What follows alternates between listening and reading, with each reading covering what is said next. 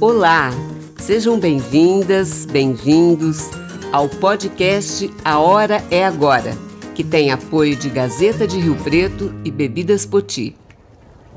Eu sou Clenira Sarquis e vamos falar hoje sobre saúde, principalmente sobre a gravidez na adolescência, a assistência preventiva e médica nas comunidades quilombolas.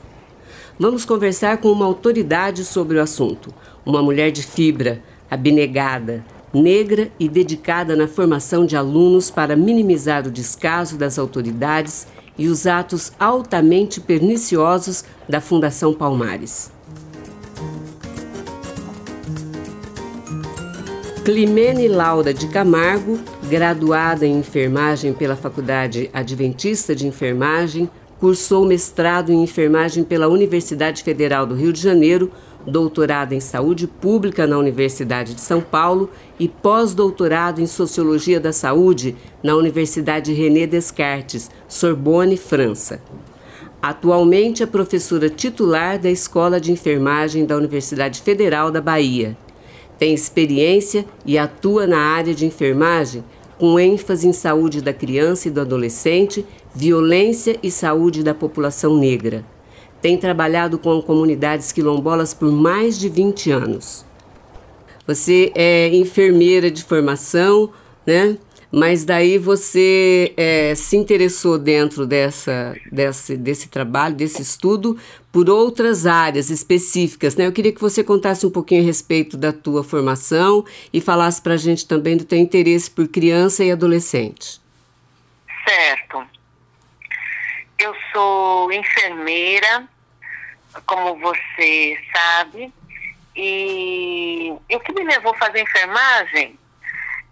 É, é engraçado, quando eu era adolescente, eu queria fazer medicina, porque o meu pai queria que eu fizesse medicina.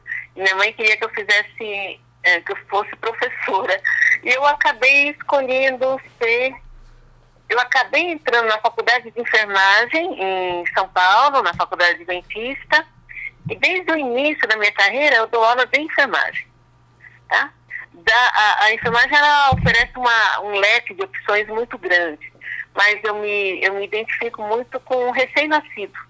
Comecei a trabalhar com recém-nascido, que é o que eu mais gosto, e muito na parte de orientação. E aí fiquei com, com as adolescentes, orientando nas questões de educação e saúde. Quer Foi dizer, assim que eu comecei minha carreira. Quer dizer, você acabou atendendo o pedido do seu pai e da sua mãe. Você. E da minha mãe, de uma certa maneira. Trabalha na área é de verdade. medicina e é professora. É... Isso, na área de saúde sou professora, exatamente. Certo. Bom, é, antigamente a gente falava na, na, que as crianças iam ao posto, as crianças pequenas, os bebês os recém-nascidos, no posto de puericultura né?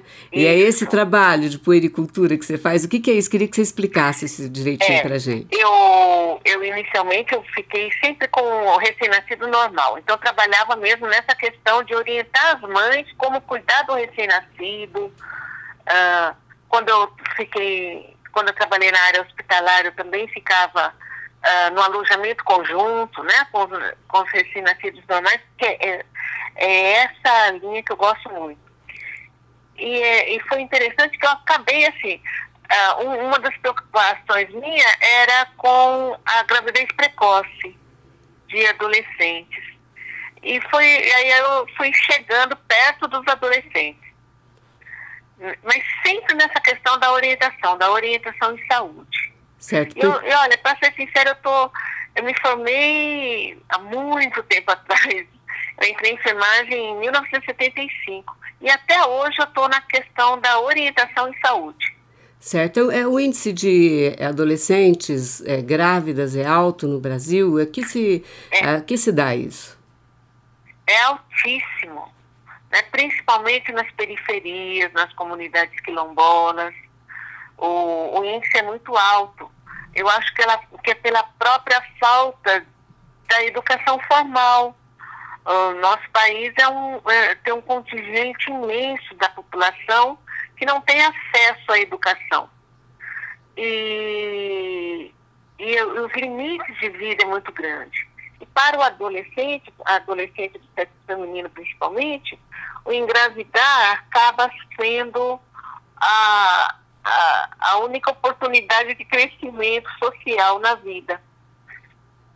E isso é muito preocupante, sabe? Porque ele deixa, elas deixam de estudar, deixam de se preparar para o mercado de trabalho e são mães precocemente. Bom, esse governo é, é muito, ele é totalmente contra a educação sexual nas escolas, né?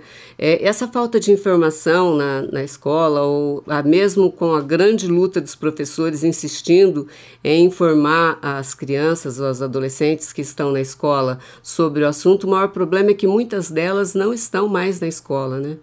Ou nunca foram. Exatamente. É.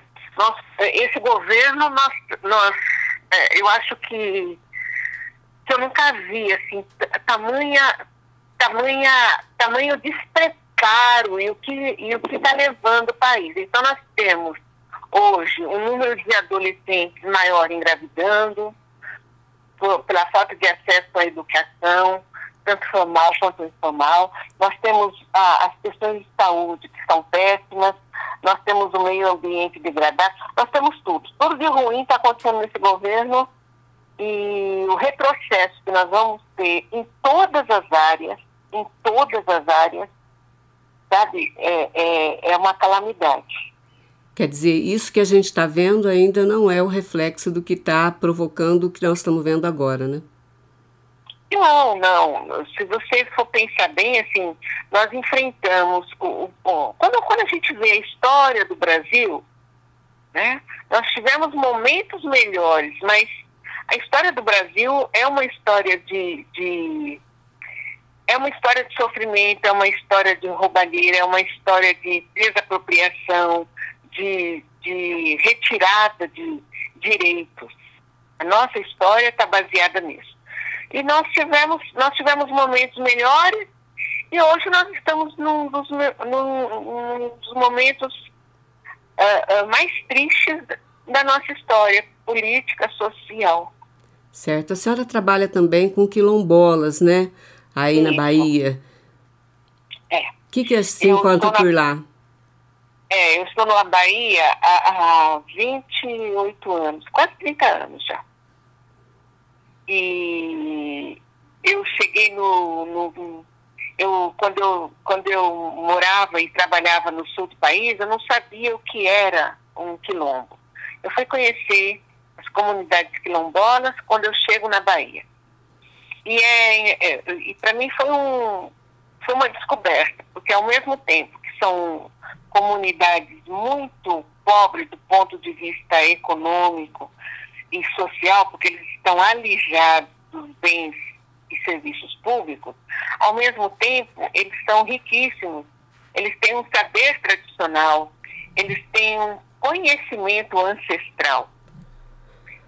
E então trabalhar, eu comecei a trabalhar nos quilombos desde 1996 e para mim é uma fonte de aprendizado até hoje. É uma luta muito grande para tentar uh, levar um pouco de, de desenvolvimento, principalmente o desenvolvimento sustentável para essas comunidades. Por outro lado, é, é um momento de, de reflexão muito grande, assim, e de aprendizado. Eles têm conhecimentos incríveis, tanto sobre o cuidado da saúde, da alimentação, a, o artesanato. A, é, é uma fonte inesgotável de conhecimento. Como é que é, como é que faz para juntar essas duas coisas assim? Porque é, ele, essa fonte de conhecimento deles, principalmente na área da saúde, que é a área que você trabalha lá, é uma coisa que não se deve perder nunca, né?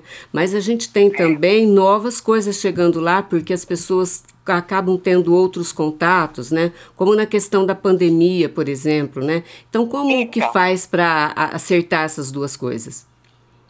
Olha, é, assim, a ligar o conhecimento tradicional com o conhecimento acadêmico é algo difícil.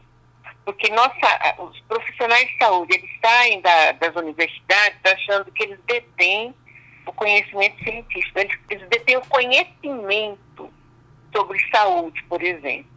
Profissionais, todos os profissionais de saúde, enfermeiros, médicos, psicólogos, é, é a gente se acha detentora desse conhecimento científico.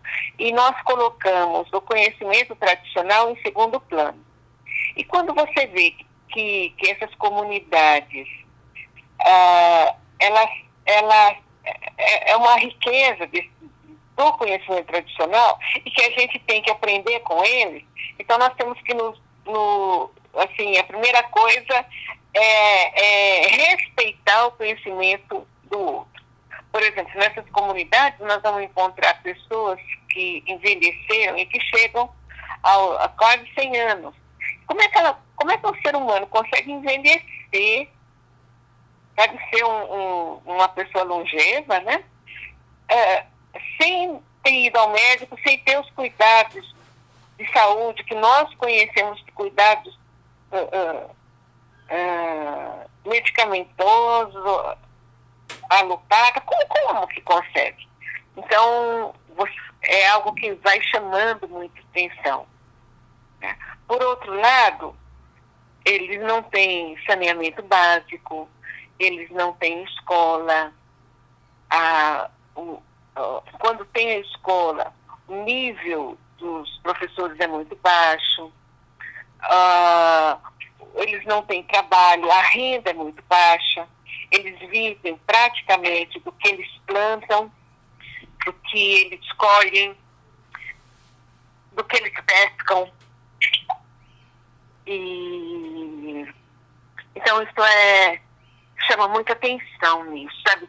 E assim, trabalhar nessas comunidades requer um respeito pelo outro muito grande, coisa que na nossa sociedade muitas vezes a gente deixa de fazer. É, a senhora diria que eles são, eles são felizes?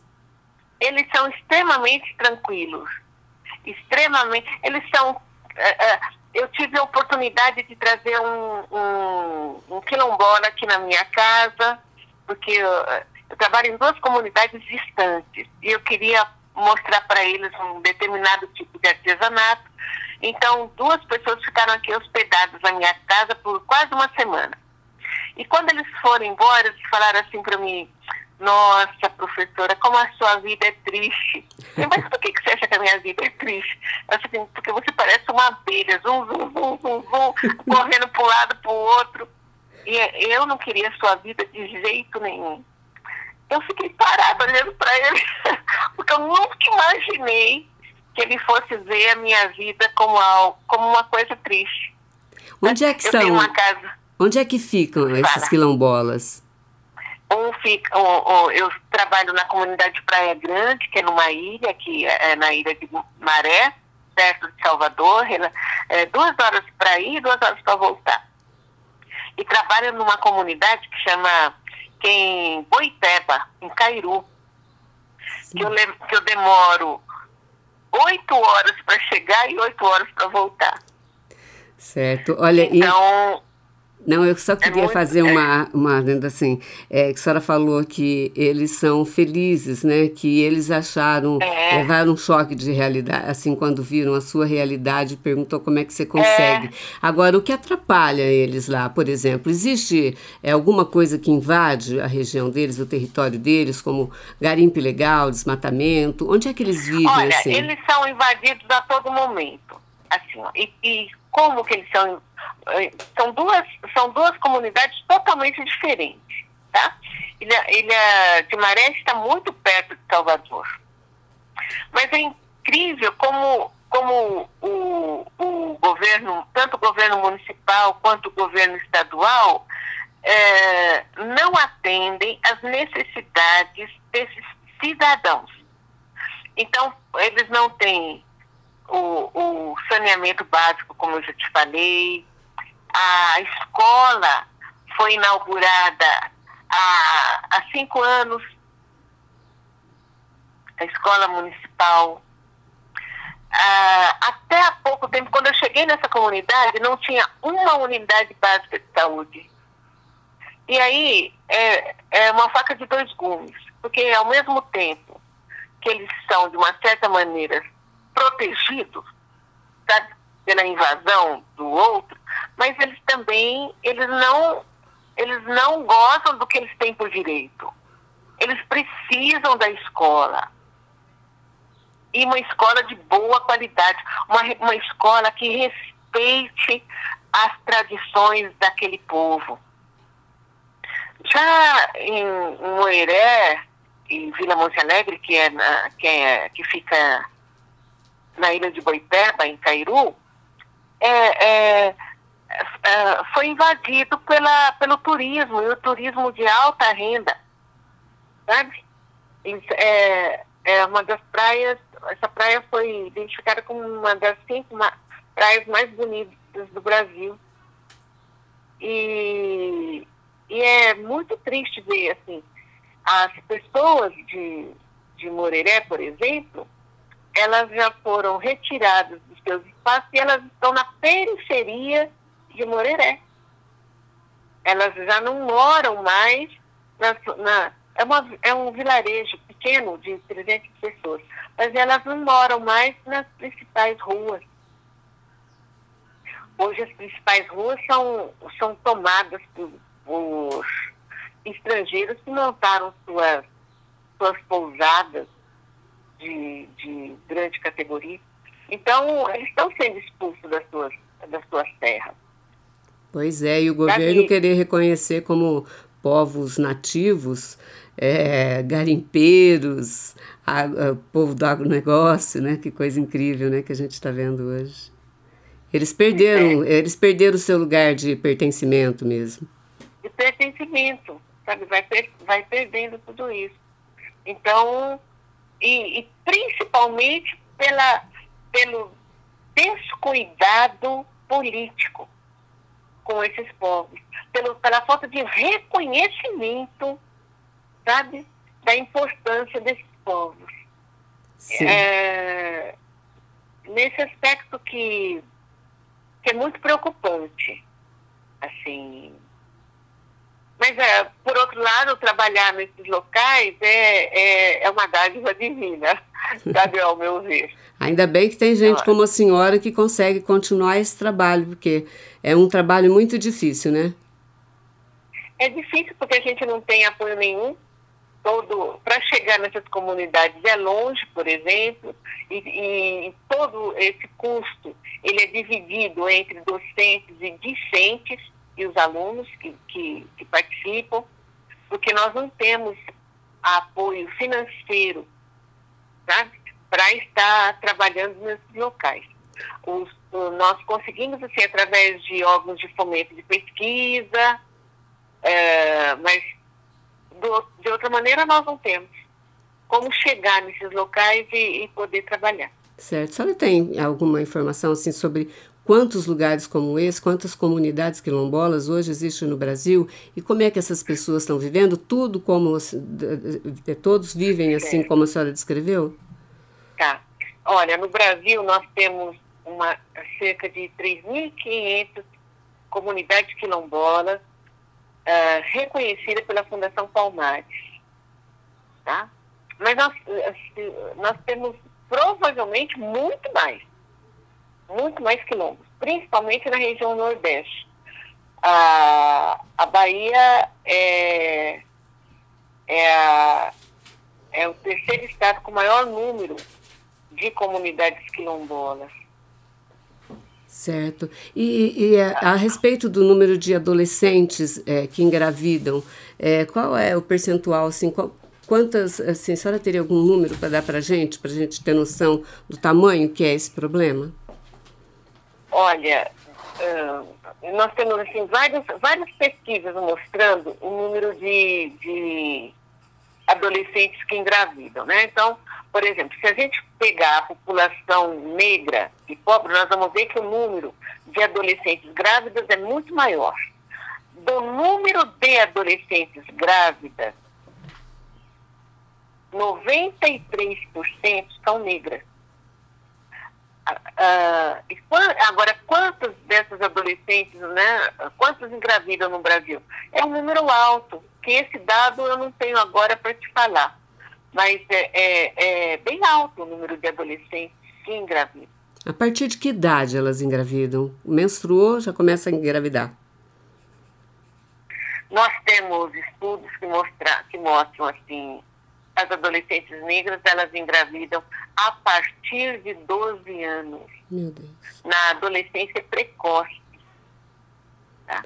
O maior número, uma, a, a, faixa etária onde elas mais engravidam é entre 14, 15 e 16 anos. Mas nós temos uh, adolescentes engravidando de um número significativo muito precocemente. Elas cuidam das crianças ou quem cuidam são os avós? A maior parte, é, essas crianças são geralmente cuidadas pela, pela rede familiar, tá? Mas elas acabam sendo, saindo da escola ah, para poder, porque elas não conseguem estudar e a maioria, né? Elas não conseguem estudar e, e passar pelo processo de gravidez. Mas quem cuida mesmo, geralmente, são os avós. Sei. A mortalidade da, dos recém-nascidos nessa dessas, dessas adolescentes é alta? É altíssima. A mortalidade neonatal. Porque dessas adolescentes que engravidam, um número muito grande nasce prematuro.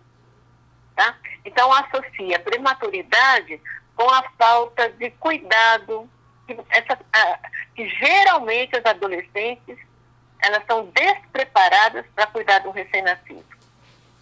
recém-nascido. Então, a, a, associando essas duas, esses dois fatores, é, eleva-se o número de, de mortalidade neonatal. Para que, que serve a Fundação dos Palmares?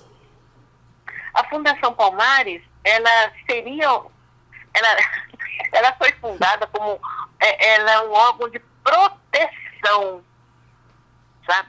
De proteção das comunidades quilombolas, por exemplo, da comunidade negra. E atualmente ela é dirigida por um, por um indivíduo, uh, Sérgio Camargo, né, é o nome dele, um indivíduo negro que ele, que ele destrói a Fundação Palmares. Então, todas, tudo que foi conseguido nesse, desde o período da sua fundação até o momento, está sendo destruído por essa gestão atual da Fundação Palmares. Isso é muito triste, né? ah, né? É muito triste, é muito triste. Então, assim, eh, faz três anos, quatro anos que, tô, que os processos para reconhecimento de uma, de uma comunidade quilombola, por exemplo, eles hoje demora muito para acontecer. Ele... É um retrocesso total. Essa fundação recebe verba federal? Federal, é uma instituição federal. E só o governo pode mexer lá na, na presidência, por exemplo. Exatamente. Esse indivíduo foi, foi colocado ali por indicação do presidente da República, eu acho até com a finalidade de destruir a Fundação Palmares. Conversamos também com Daroque Viana. Ele é presidente do Conselho Afrodescendente em Rio Preto, funcionário público municipal e foi aprovado para fazer parte do programa Ubuntu, do Vetor Brasil. O Vetor Brasil é uma organização da sociedade civil suprapartidária e sem fins lucrativos, com o objetivo de formar lideranças negras do setor público, Daroc foi uma das 50 pessoas aprovada entre milhares de inscritos.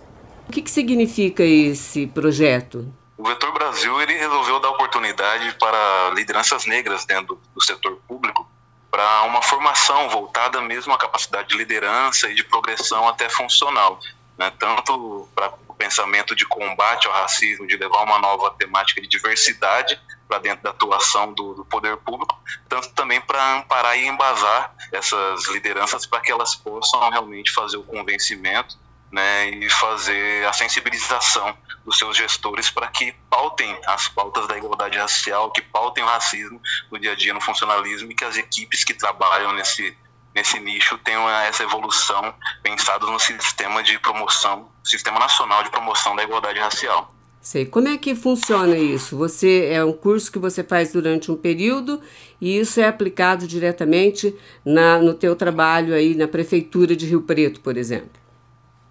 Eles exigiram para participação que tivesse a ciência direta, da chefia direta, né, e também que a pessoa tivesse alguma posição de liderança. No meu caso, porque atualmente sou presidente do Conselho Municipal Afro, que tem vínculo com a Prefeitura de Rio Preto. Né?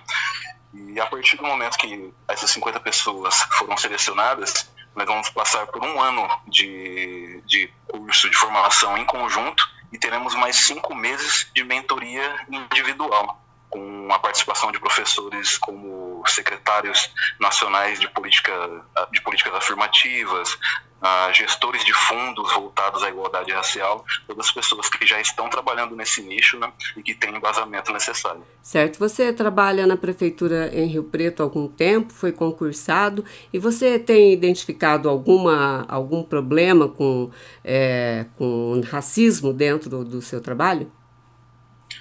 É, a gente costuma dizer que o racismo é estrutural. Muitas vezes ele não se manifesta é, através de palavras ou de comportamentos ou qualquer pessoa fazendo uma atitude racista, mas só o fato de a gente olhar para o setor público como um todo e ver que a presença de pessoas negras ainda é ínfima, ainda é baixa, e quando elas estão presentes, elas estão dentro do setor terceirizado, nos cargos de menor.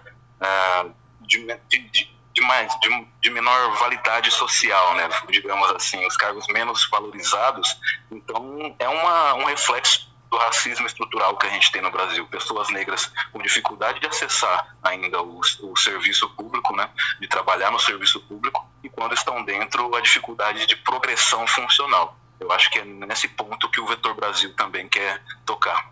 Certo. Você acha isso, é, isso foi uma vitória para vocês?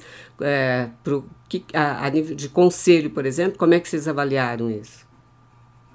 Ah, com certeza, né? Uma, uma vez que todo o conhecimento que será passado ali, de uma forma ou de outra, vai ser distribuído dentro do conselho e também dentro para Rio Preto como um todo, tanto através dos projetos ah, que envolvam a formação de novas lideranças, quanto também através dos próprios projetos que o Conselho Afro apresenta é, nos seus biênios, nos seus planos de ações. Eu acho que vai ter uma melhoria muito grande de qualidade, até porque a gente vai trabalhar muito com a gestão de pessoas, então ah, preenchendo lacunas aí que muitas vezes na formação comum que a gente tem acaba não sendo ofertada.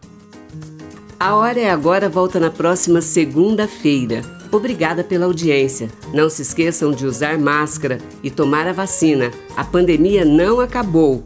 A Hora é Agora, sempre com o apoio de Gazeta de Rio Preto e Bebidas Poti. Água é Levite.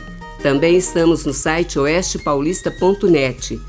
A equipe da Hora é Agora deseja a todos e a todas um Feliz Natal, com muita paz, harmonia e com esperança renovada. A hora é agora. Produção Gerson Badaró, edição Zé Tomás, direção e apresentação Clenira Sarquis.